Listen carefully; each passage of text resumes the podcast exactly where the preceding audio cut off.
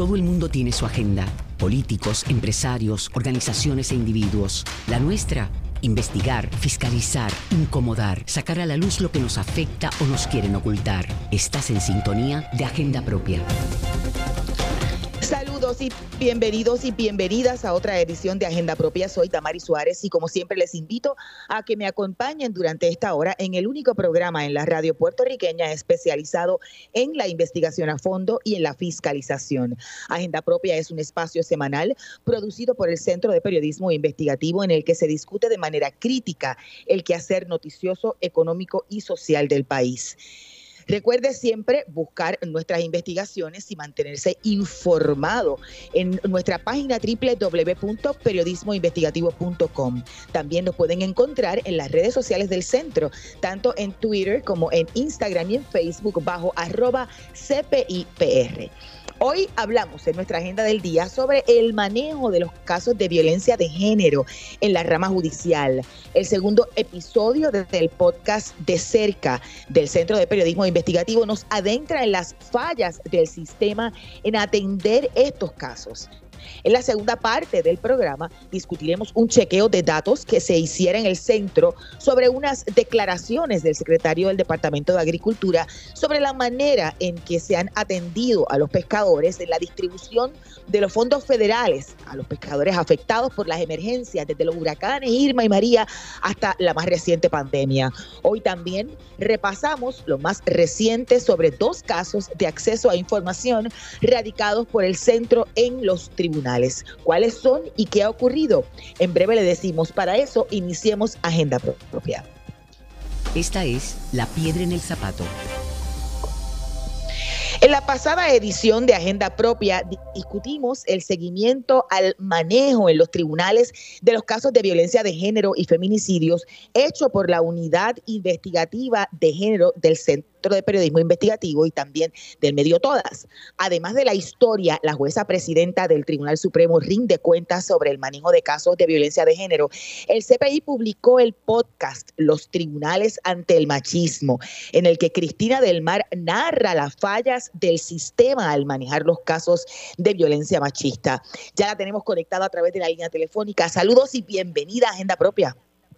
Saludos, Damaris, y saludos a la audiencia la, nota y la historia de, seguimiento a un año de todos estos casos, ¿verdad? Eh, fue tan y tan y tan y tan y tan rica que no nos dio tiempo la pasada semana de discutir el, podcast. Hablemos un, un poco del, del, podcast, es la relatoría ya desde un punto de vista mucho más desde las sobrevivientes, las víctimas, las familiares, ¿verdad? Y cómo enfrentan este proceso. Sí, correcto. En el podcast quisimos escuchar, eh, a partir ¿verdad? de la experiencia de Andrea Ruiz Costa, quisimos también escuchar cómo la, una intercesora legal acompaña a las víctimas sobrevivientes en sus relaciones con el tribunal, con los tribunales, cuando van a solicitar órdenes de protección o cuando van a denunciar a su pareja o expareja por una agresión de violencia doméstica. Y también quisimos escuchar a otras sobrevivientes que son parte de un grupo de apoyo que lidera precisamente esta intercesora legal que, que entrevistamos, comentando sobre sus experiencias en estas interacciones con el tribunal. Obviamente me gustaría un poco que hablara sobre esa conversación con Ángela Jiménez, que es la intercesora legal, porque eh, por otros asuntos conoció incluso a Andrea Ruiz Costa. Eh, háblanos de, su experiencia y, qué funciones tienen esas intercesoras legales. Sí, las intercesoras legales son unas personas preparadas y adiestradas para acompañar a víctimas sobrevivientes de violencia doméstica en sus procesos en los tribunales, tanto en la parte civil, que es la que tiene que ver con la solicitud de órdenes de protección, como en casos criminales. Ángela Jiménez es una de estas intercesoras y se dedica a ofrecer servicios a víctimas sobrevivientes que acuden a distintos tribunales del país. Cuando yo hablé con Ángela, surgió en la conversación, esto yo no lo sabía, que ella había conocido a Andrea Ruiz Costa meses antes de su asesinato en la tienda en la que ella trabajaba en Montelledra. Cuando circuló la noticia, de, del feminicidio de Andrea Ruiz Costa por las redes sociales, Ángela Jiménez vio la foto y recordó esa interacción con ella y es parte de lo que nos cuenta en este episodio del podcast de cerca. De hecho, ella dice que hasta siente, ¿verdad?, que, pudo haberle hablado de lo, a lo que ella se dedicaba y a lo mejor hubiese cambiado las cosas, ¿verdad? Porque evidentemente Andrea precisamente es de esas que ella eh, eh, sostiene la intercesora, van al tribunal y están perdidas porque no hay nadie que les acompañe. ¿Cuál es el, esa, esa función de las intercesoras legales?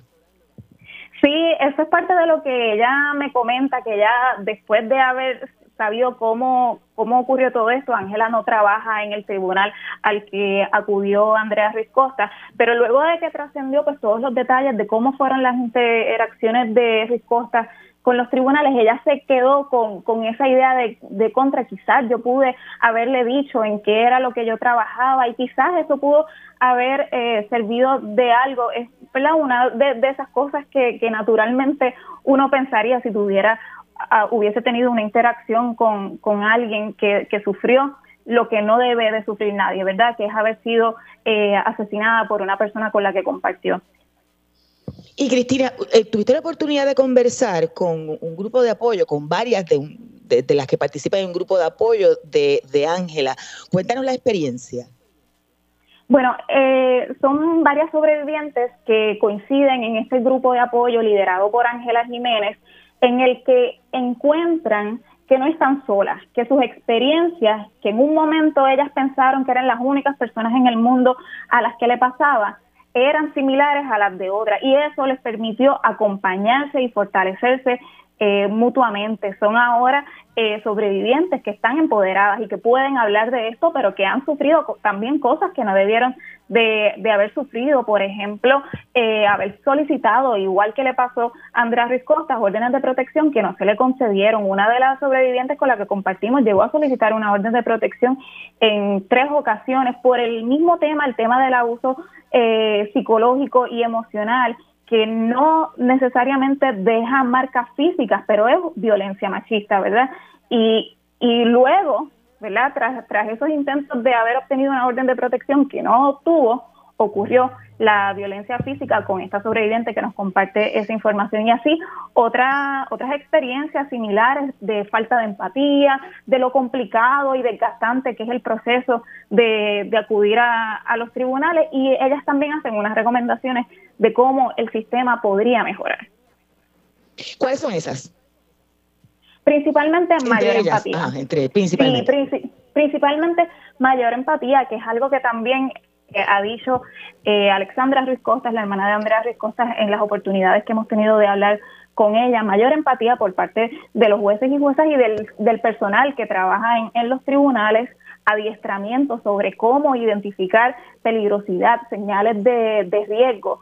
Eh, y el trabajo en conjunto de los tribunales con otras agencias como la policía, y el Departamento de la Familia. En resumen, el sentir es que dejen de revictimizar a las víctimas con, con dilaciones, con falta de comunicación o falta de conocimiento sobre los procesos relacionados con, con los trámites de, de violencia doméstica.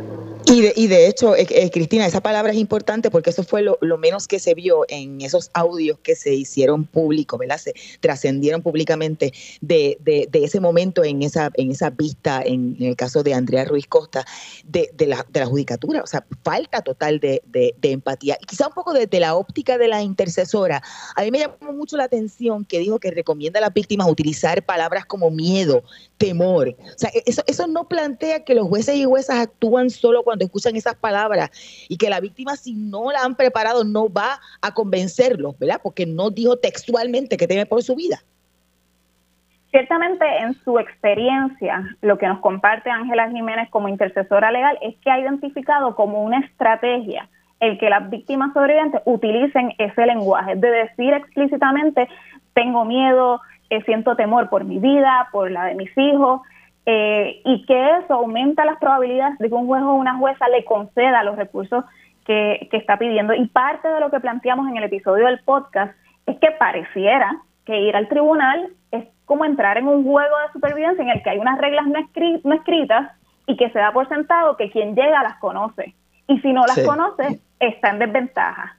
Y por eso es la importancia también del acompañamiento de las intercesoras legales. Y, leía que solamente hay 34. ¿Eso es suficiente? O sea, 34 en todo el país.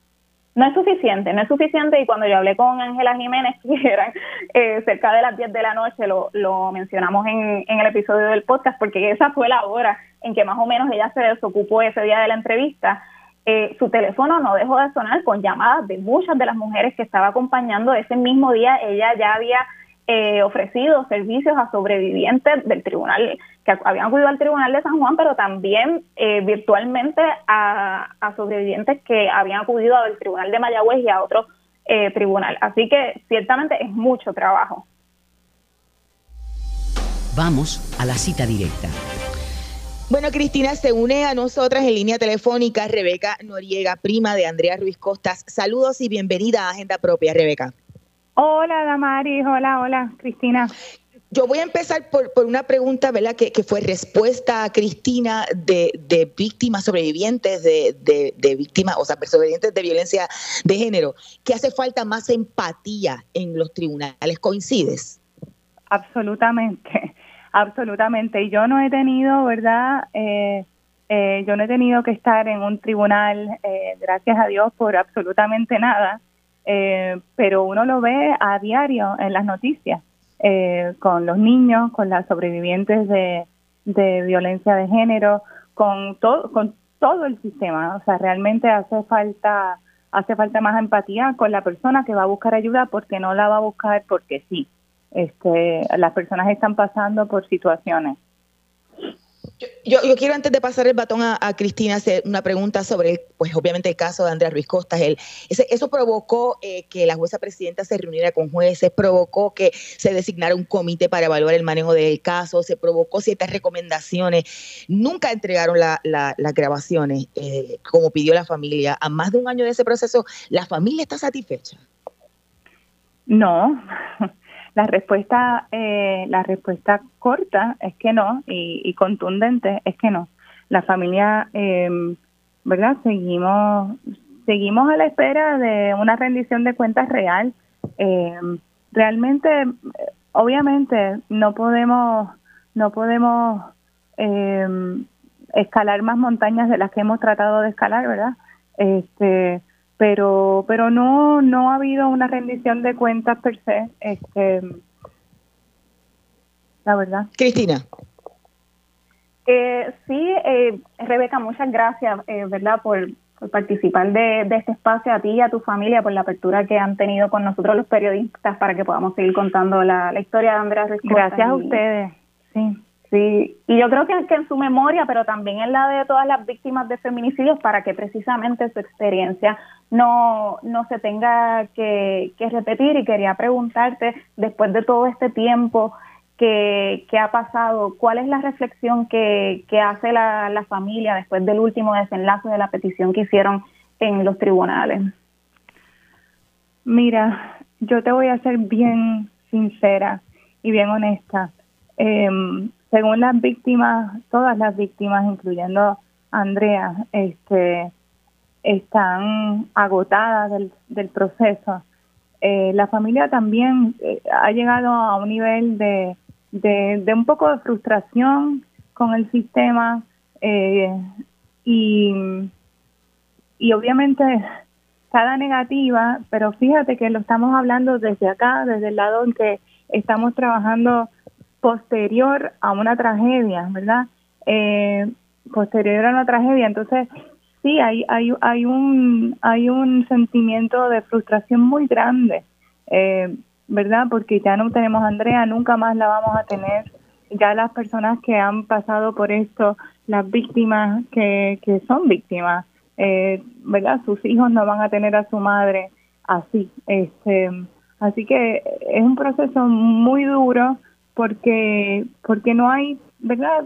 Y, repetimos y recalcamos, porque no ha habido una transparencia. Sí tengo que decir que, que como tú bien dices, ¿verdad? Ha habido ha habido un intento de abrirse, ha habido un intento de autorreflexión a nivel a nivel eh, del, del sistema de la judicatura. Eh, y no sé cuándo va a ser suficiente porque realmente eh, ¿verdad? Estamos estamos todos como como queriendo esperar una una respuesta, pero ninguna respuesta realmente va a ser em, eh, suficiente ante una tragedia como esta. Y lo que queremos la familia y de lo que estamos seguros es que la muerte de Andrea eh, pues no va a quedar en vano, porque ciertamente, como dijo la jueza presidenta en la entrevista que le hiciste, siempre que vivió este momento eh, de la vida eh, en Puerto Rico, va a saber eh, del caso de Andrea y del caso de Keishna también, ¿verdad? Porque fue todo en este mismo fin de semana. y, y y no va a quedar en vano porque se, se han tenido obligatoriamente y públicamente se han tenido que mirar. ¿Cómo se han mirado? Pues eh, obviamente no sé y bueno, este, ellos han hecho unos intentos, pero, pero sí ha, efectuado ciertos cambios que son importantes y que, y que, y que obviamente necesitamos más. Pero, y todas las personas que van a buscar ayuda próximamente, eh, espero que, puedan beneficiarse de esos mínimos cambios que se han podido lograr.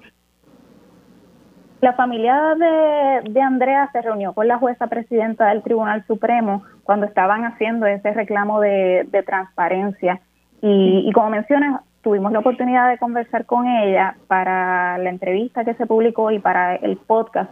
Y ella hace eh, también unas reflexiones sobre cómo se atendió ese caso y cómo luego se, se hicieron evaluaciones eh, y autocrítica al, al, Poder Judicial, eh, unos esfuerzos de rendición de cuentas. más allá de que no se no trascendieron las grabaciones, que sabemos que si hubiese sido por la jueza presidenta se hubiese ocurrido porque ya estaba de acuerdo con que se, se difundieran. ¿Qué, ¿Qué piensa la familia sobre, sobre esas contestaciones que dio la jueza y esos esfuerzos que lideró en rendición de bien. ¿Perdona? Sí. ¿No, ¿No escuchaste a Cristina? No escuchaba bien a Cristina, no. Estaba hablando sobre la, la, reunión que tuvo la familia con la jueza presidenta, quizá un poco una reflexión sobre lo que, lo que se dio allí. Pues mira, más allá de una solidaridad a nivel personal de la jueza presidenta con mi tía, con el padre de Andrea, con la familia inmediata, ¿verdad? El círculo, yo no estaba, este, pero estaba afuera en él, pero, pero los que entraron fueron, ¿verdad? Los padres de Andrea eh, y sus hermanos. Pues obviamente eh, sí, hubo un abrazo, hubo una solidaridad inmediata de la de, de la jueza Maite Oronoz ella como persona este y como jueza presidenta eh, pues obviamente dijo lo que dijo públicamente lo dijo en privado según lo que me lo que me contaron a mí eh, verdad fue fue muy empática pero claro tiene tenemos que pensar que que a partir de ahí entonces sí vamos a hacerlo todo pero ella no está sola hay todo un sistema detrás de de la jueza presidenta, así que eh, se hizo lo que se hizo y se, supo lo que se supo públicamente. Nosotros no sabemos más nada eh, de ese esfuerzo. Sí sabemos, eh, ¿verdad? Lo que lo que lo que sabemos todos que el el, el famoso, eh, ¿cómo le llaman? El lo que lo que enviaron luego lo, de la evaluación de esos siete casos eh, el informe. exacto, ¿cómo fue? El informe, ¿no? El informe, perdóname, sí. El informe de esos siete casos, incluido el de Andrea, eh, obviamente para todos, no solamente para mí, pero para todos se quedó corto. Ciertamente, eh, ¿verdad? Se, dieron cosas que como que pienso yo que se sabían, este, se conocían, eh, no sé, no, para mí no hubo ninguna novedad real eh, en el informe, pero eh, yo lo escuché completito, este, lo leí parte de él, porque, este, como decía la hermana de Andrea, es como, ¿sabe? son muchas páginas de más o menos lo mismo. Y, y, bueno, o sea, realmente uno ante el dolor y ante la pérdida, y que pues no es como que estábamos esperando que eh, no sé este realmente realmente no sé ni qué esperar, digamos, porque porque porque creo que eh, definitivamente esto es algo es un problema es un problema que es de la sociedad y el poder judicial tiene que obligatoriamente rendir cuentas y tiene que autorreflexionar sobre cómo son esos procesos. ¿Y qué pasó? Una cosa que dijo la jueza presidenta en la entrevista con Cristina, eh, que una de las cosas bien fundamentales en este tipo de casos, que creo que espero que se hayan estudiado más a fondo en ese informe y a, a futuro, es que los jueces y las juezas que atienden estos casos tienen que tienen que ayudar un poco a las víctimas a eh, preguntándoles para que para que ¿verdad? para que para que puedan para que puedan decir porque eh, eh, está muy es un momento muy vulnerable hay demasiado. Entonces tienes que ayudar un poco a la víctima sobre todo si va sola. A mí me parece y no quiero volver y volver sobre lo mismo pero a mí me parece que todo el que escuchó las grabaciones de Andrea eh, las grabaciones que salieron públicas por medio de una, ¿verdad?, este, de la prensa, es que ella fue muy clara y muy clara en, en su desesperación porque el hombre la estaba acechando. Em, y eso era evidente para mí, que no soy ni jueza, ni intercesora, ni nada. Lo que estoy diciendo es, para mí fue clara. Y quizá un poco en, esa misma línea con la, cuestión de la rendición de cuentas y lo que dice el informe, no, no convence el, lo que es el, informe como tal y las recomendaciones y la evaluación de los casos cuando ahí ni siquiera se hizo una pregunta, hubiese, hubiese sido totalmente distinto, ni una sola pregunta. No, ni una sola pregunta. Eh, fue, fue, fue muy... Eh, frío todo y claro, no es que es como, ¿verdad? No se puede poner del lado de nadie, sí, tiene que ser, eh, eh, ¿verdad? Pero no se mostró interesada siquiera, o sea, eh, honestamente. Y, y, y, éticamente, evidentemente, fue, una bofetada, fue una bofetada, sí. Este, otra cosa, ¿verdad? De esa entrevista, em, digo, no sé si me querían hacer otra pregunta. Sí, no, no, no, adelante.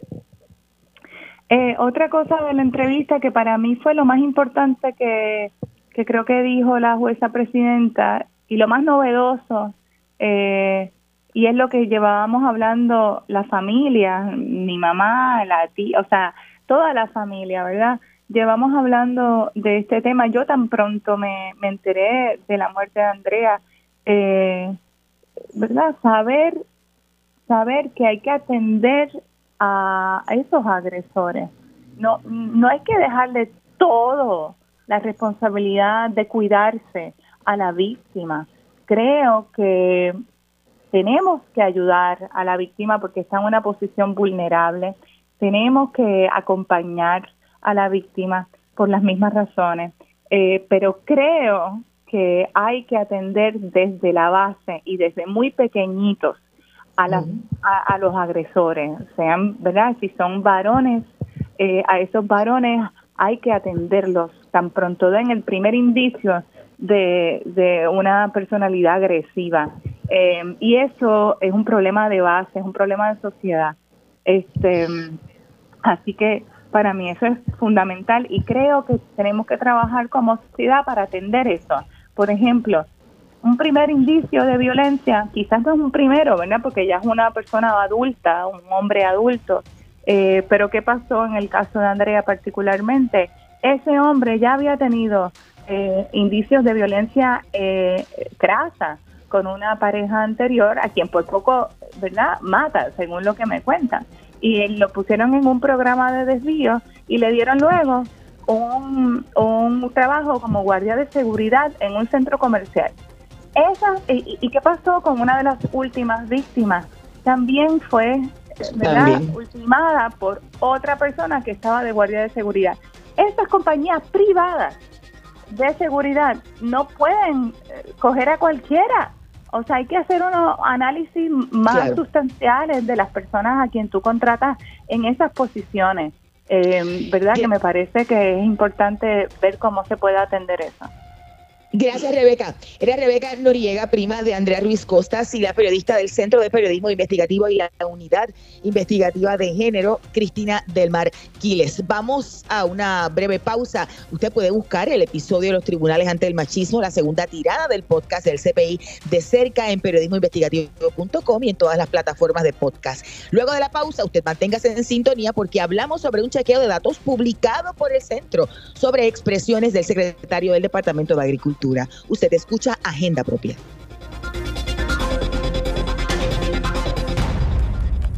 Agenda Propia regresa en breve. Ya regresamos con Agenda Propia. Y estamos de regreso en Agenda Propia, el programa producido por el Centro de Periodismo Investigativo. Soy Damari Suárez y como de costumbre les recuerdo buscar nuestras historias en periodismoinvestigativo.com, en las redes sociales del centro, así como en el portal loschavosdemaria.com.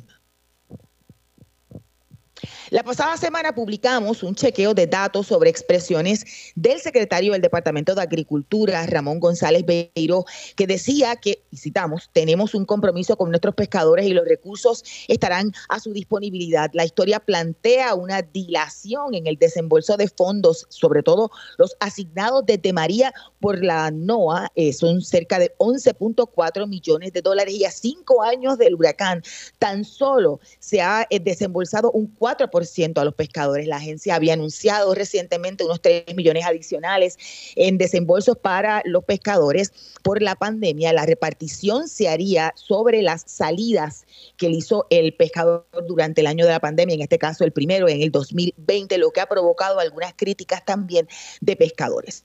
Yo quiero conversar y para ello ya tengo conectado en línea telefónica al presidente de la Federación de Pescadores y Defensores del Mar de Puerto Rico, a Miguel Ortiz. Saludos, ¿cómo está? Buenas tardes y bienvenido.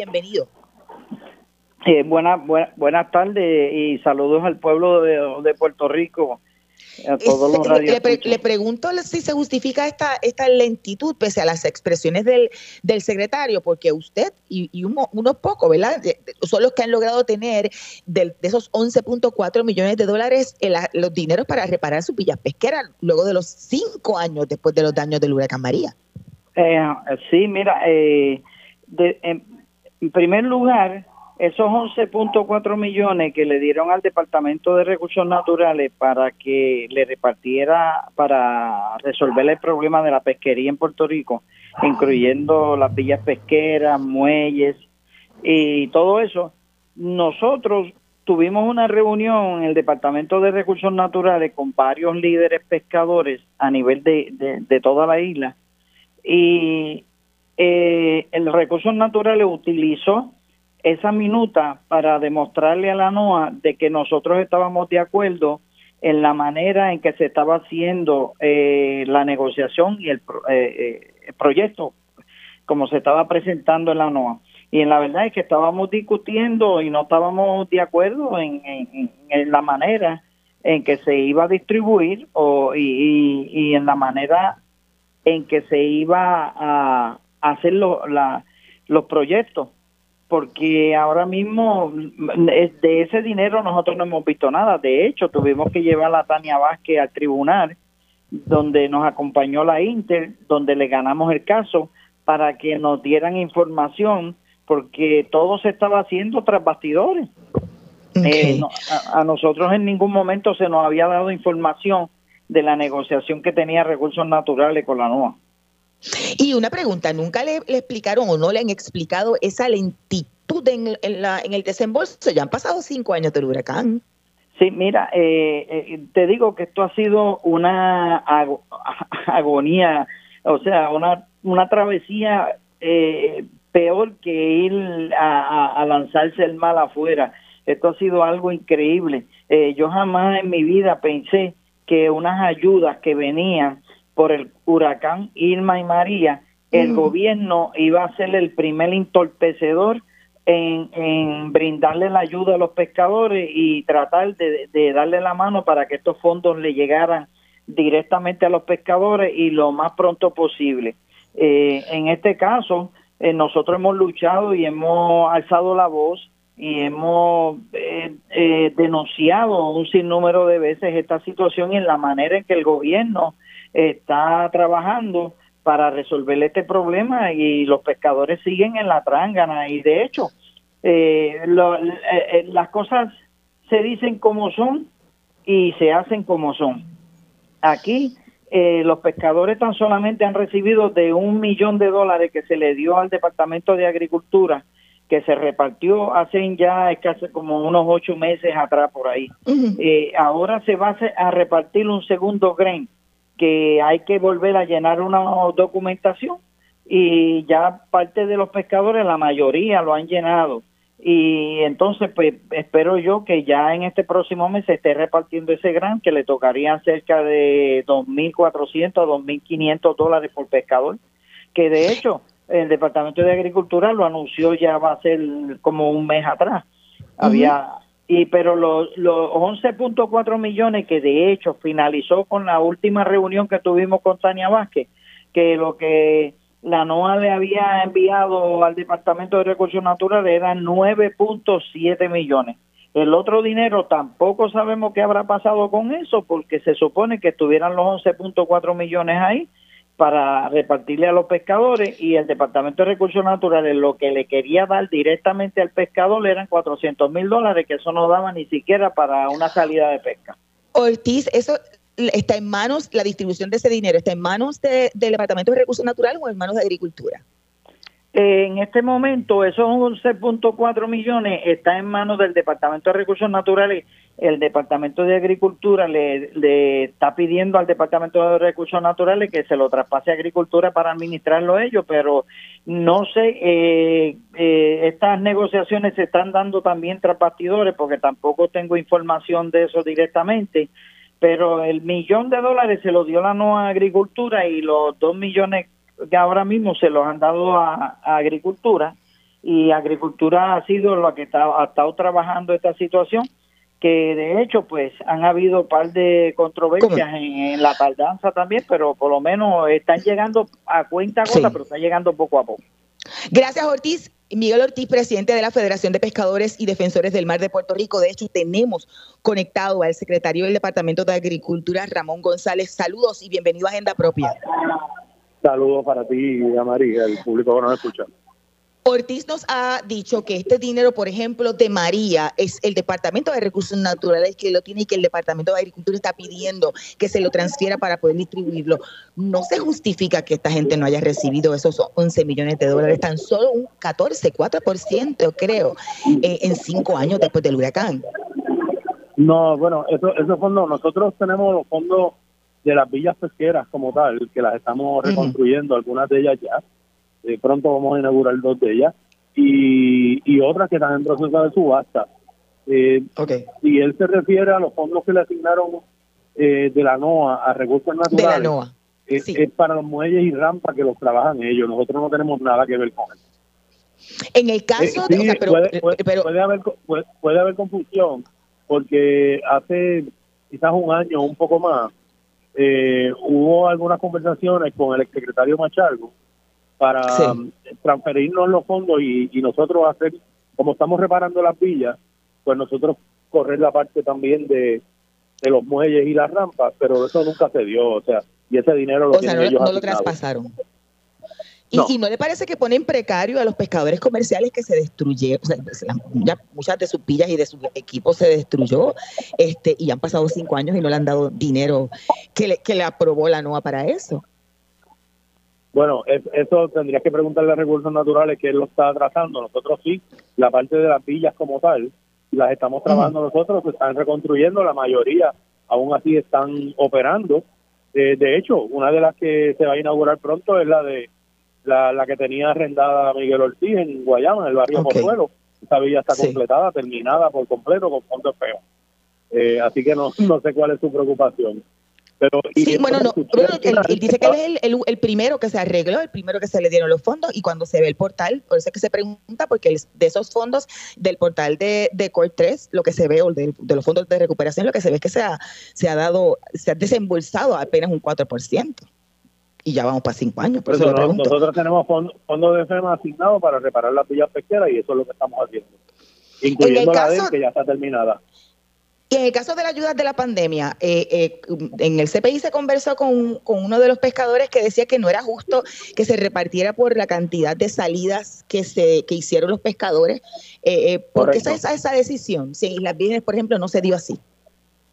Mira, es que no, no te escucho bien el final de la pregunta, pero nosotros, cuando yo empecé en enero del 2021, habían asignado 1.9 millones de, de la NOA para, para pescadores que, tuvieron menos de cierto número de salidas, ¿verdad? Eh, cuando, y eso se vencía, la fecha límite era a finales de enero y apenas habían 300 pescadores registrados ya. Nosotros pedimos una extensión de la fecha, hicimos un esfuerzo y completamos alrededor de 900 pescadores. Y a partir de eso comenzamos a trabajar. Eh, Se otorgaron, eh, por así decirlo, el primer round eh, y sobró dinero del 1.9 millones, pedimos para un segundo round y, poder incluir algunos pescadores que no entraron al primero. Y en un tercer round, que finalmente sobraba dinero, también repartimos a todos los pescadores por igual. Le tocó no mucho dinero, pero logramos repartirlo todo. Nosotros conseguimos un segundo eh, grant de la NOAA, que es 2.9 millones, casi 3 millones. Eh, ese grant ya eh, nos transfirieron el dinero.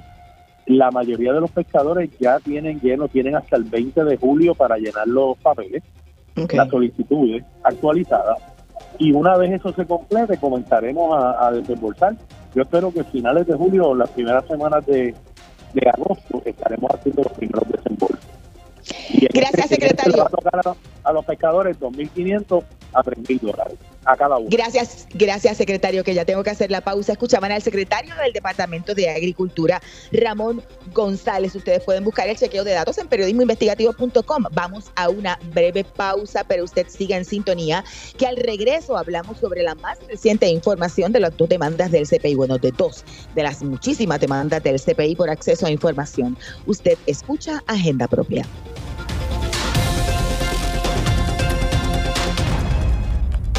Agenda Propia regresa en breve. Ya regresamos con Agenda Propia. Así es, estamos de regreso en Agenda Propia, el programa producido por el Centro de Periodismo Investigativo. Yo soy Damari Suárez y siempre busquen nuestras historias en periodismoinvestigativo.com, también en las redes sociales del centro y en nuestro portal de fiscalización, loschavosdemaria.com. El pasado lunes, el tribunal dio un término de 20 días para que la Autoridad de Asesoría Financiera de Agencia Fiscal de Puerto Rico entregue documentos intercambiados entre el Poder Ejecutivo y la Junta de Control Fiscal. Este caso, por acceso a información, fue radicado hace ya cinco años junto a otro contra la Junta de Control Fiscal. En línea telefónica nos acompañan el periodista del centro, Luis Valentín, y el licenciado Luis José Torres Asensio, abogado de la Clínica de Acceso a Información de la Facultad de Derecho de la Universidad Interamericana de Puerto Rico. Saludos a ambos y bienvenidos a Agenda Propia. Saludos, Damaris, y gracias por, por tenerme aquí. Y saludos al tocayo también. Saludos, saludos, son abogados también, también. Me parece que este caso, aunque sencillo, ¿verdad? Porque, oiga, todo lo que se pidió, todo lo que se ha pedido son documentos públicos, punto. Bien sencillito. Pero la resistencia de ser transparente, tanto del gobierno como de la Junta de Control Fiscal, lo ha complicado en varias apelaciones. Así que llevamos ya casi, bueno, casi unos cinco años. Quizá un poco, es mejor poner en contexto lo ocurrido. Eh, hace antes de, esos cinco años? ¿Qué, ¿Qué, fue lo que dio, ¿verdad? Para explicar desde un principio qué fue lo que provocó que se tuviera que acudir a los tribunales. ¿De qué se trata? Por ejemplo, Luis. ¿Qué se llama Luis? Este, Luis, Luis ahí, ahí vamos a tener un problema. No, este, ver la manera de contexto y quizás el, el, licenciado pueda abundar después pues, en, en, el aspecto procesal del caso, pero el caso surge, ¿verdad?, de un pedido del Centro de Periodo Investigativo a la Junta de Control Fiscal, por un lado, y también al gobierno eh, aquí en los tribunales locales sobre una serie de documentos que son básicamente unos informes que pidió la Junta, que le exigió la Junta al gobierno al, inicio ¿verdad? de sus operaciones, unos informes que van desde nómina, este cash flow, este pagos, productividad, una serie de informes, ¿verdad? Se está pidiendo esa parte. Y por otro lado, quizás el componente más grande y más problemático hasta ahora es las comunicaciones que han habido entre funcionarios del gobierno local y eh, miembros o staff de la, de la Junta de Control Fiscal. Este, se presentaron esos casos, ¿verdad? Uno en el tribunal local, que es el que tuvo vista recién, ¿verdad? El, lunes pasado, y también pues a nivel federal, ¿verdad? En los tribunales federales eh, se demandó a la Junta de Control Fiscal pidiendo unas, las mismas comunicaciones. Este, y ahí yo creo que se lo pasa ahí al licenciado porque desde que se radicó ese caso han pasado muchísimas cosas y mucho tiempo. Cinco años, licenciado, cinco años.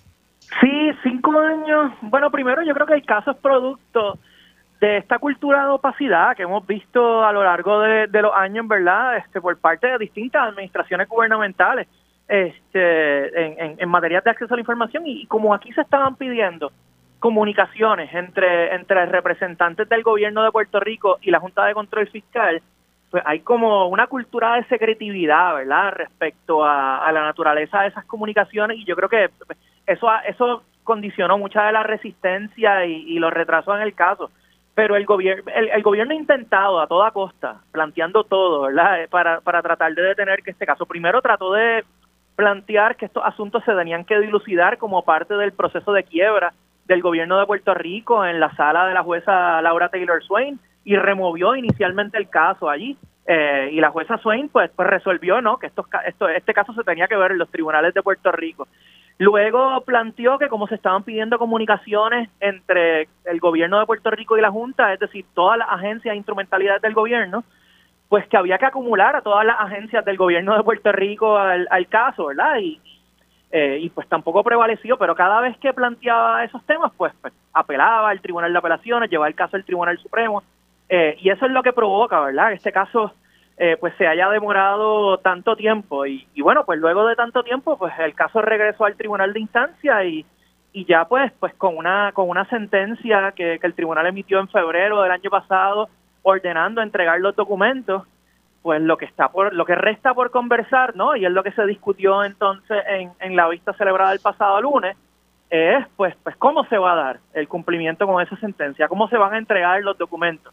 Y de ahí es que, pues bueno, pues en primer lugar el abogado de la representación legal de, de la autoridad de asesoría financiera y agencia fiscal de Puerto Rico, pues, pues planteó que ante la cantidad de documentos que estamos hablando, eh, pues que pues había que cobrarle al Centro de Periodismo Investigativo por, por el almacenamiento y procesamiento de estos datos. Eh, y, bueno, y proponiendo entonces un calendario de entrega de documentos que pues no solo nos, nos, llevaría a cumplir hasta siete años, ¿verdad? Llevamos cinco, pues dos años más de litigio, ¿verdad? en lo que se entregan los documentos. Eh, ¿qué, ¿Qué dijo el tribunal?